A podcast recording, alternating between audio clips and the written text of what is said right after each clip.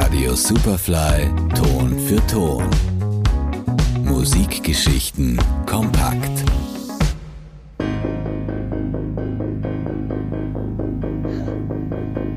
Some gon' get you.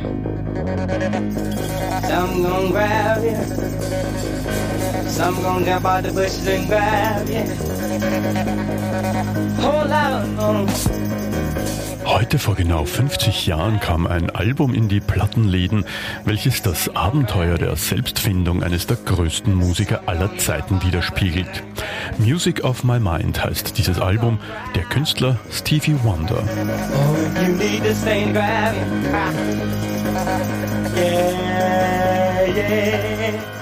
1971 feiert Stevie Wonder seinen 21. Geburtstag.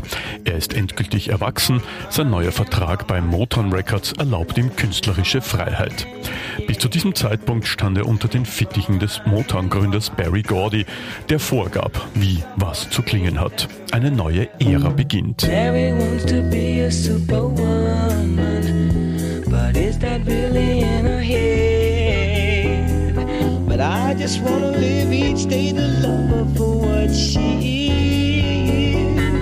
1972 erscheint das Album Music of My Mind und zeigt einen neuen, experimentierfreudigen Stevie Wonder.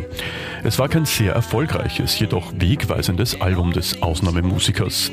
Seine neue Liebe Synthesizer.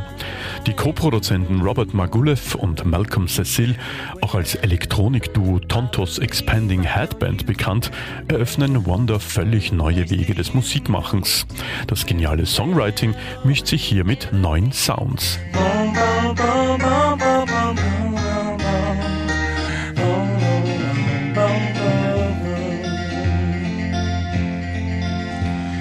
I'm happier than the morning sun. Wonder spielt auf diesem Album bis auf Trombone und Gitarre alle Instrumente selbst. Besonders eines hat es ihm angetan, der Moog Synthesizer, den er ein Jahr zuvor zum ersten Mal gehört hatte. Er nimmt eine tragende Rolle ein und erlaubt Wonder über seine eigenen Grenzen zu gehen. Für Wonder war es eine völlig neue Dimension. Vielleicht ist das auch ein Grund, dass bei diesem Album die großen Hits ausbleiben. Zu sehr gefiel man sich auf der Suche nach neuen Klängen, als sich mit Gedanken wie Chartplatzierungen auseinanderzusetzen.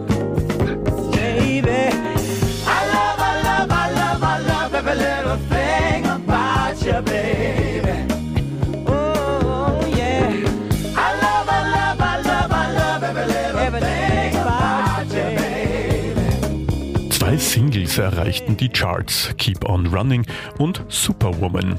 Letztgenannter kletterte immerhin auf Platz 13 der Billboard RB Charts.